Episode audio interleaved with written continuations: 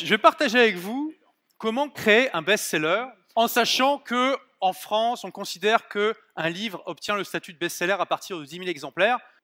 Déjà, il faut vous poser la question, quand vous voulez écrire un livre, de pourquoi vous voulez l'écrire. L'objectif le plus simple, c'est de juste écrire un livre, histoire d'avoir écrit un livre. Si vous voulez que votre livre atteigne le statut de best-seller, vous avez beaucoup, beaucoup, beaucoup plus de chances d'atteindre cet objectif si dès le départ, vous voulez créer un best-seller et vous faites en sorte de créer un best-seller en ayant ça à l'esprit dès que vous commencez à écrire le premier mot. Voici une des méthodes que vous pouvez utiliser pour créer un livre très facilement avec très peu d'efforts. En gros, dès que vous partagez du contenu quelque part, ça peut être transcrit sous forme de bouquin.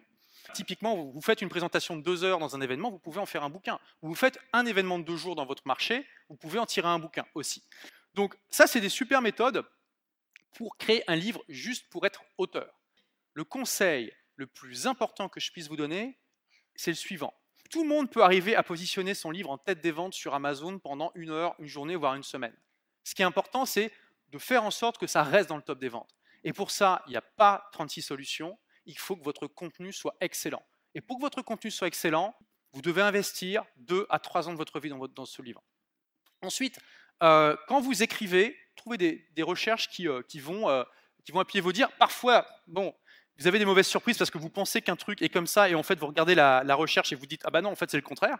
Mais euh, du coup c'est bien parce que votre livre est d'autant plus pertinent.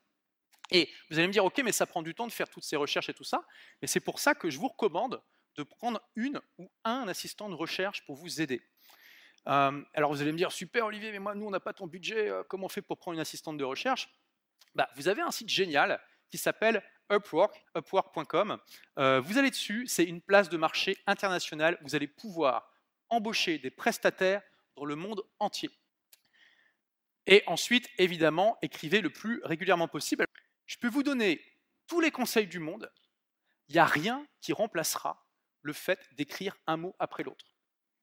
Il y a aussi quelque chose d'important à comprendre quand votre livre est terminé et qu'il est prêt à être publié. Il y a beaucoup d'auteurs qui font la même erreur que les alpinistes, surtout les alpinistes débutants, mais ça arrive aussi aux chevronnés. Quelle est cette erreur? C'est de croire que quand ils arrivent en haut de la montagne, ils ont réussi. Pourquoi? Parce qu'ils ont l'impression d'avoir atteint leur objectif et que du coup ils peuvent se relâcher, alors qu'au contraire ils en sont qu'à la moitié. Et c'est exactement la même chose quand vous venez de terminer d'écrire votre livre. Vous en êtes qu'à la moitié du chemin. Quand, quand votre livre va être publié, ça veut dire que vous êtes préparé pendant des mois, pendant des années pour sa publication, et que maintenant, c'est à ce moment-là qu'il est temps de tout donner et de foncer dans la course, parce qu'il y a plein d'auteurs qui publient en même temps que vous et qui veulent aussi être classés dans les best-sellers. Et, ce, que j'ai appris aussi de très intéressant, euh, c'est que la période la plus productive pour moi, bizarrement, ça a été aussi la période dans laquelle j'étais le plus détendu.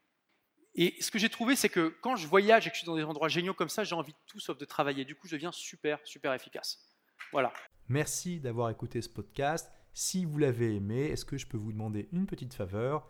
Laissez un commentaire sur iTunes pour dire ce que vous appréciez dans le podcast, tout simplement. Ça aidera d'autres rebelles intelligents comme vous à trouver le podcast et puis à être inspirés tous les jours ou presque par lui.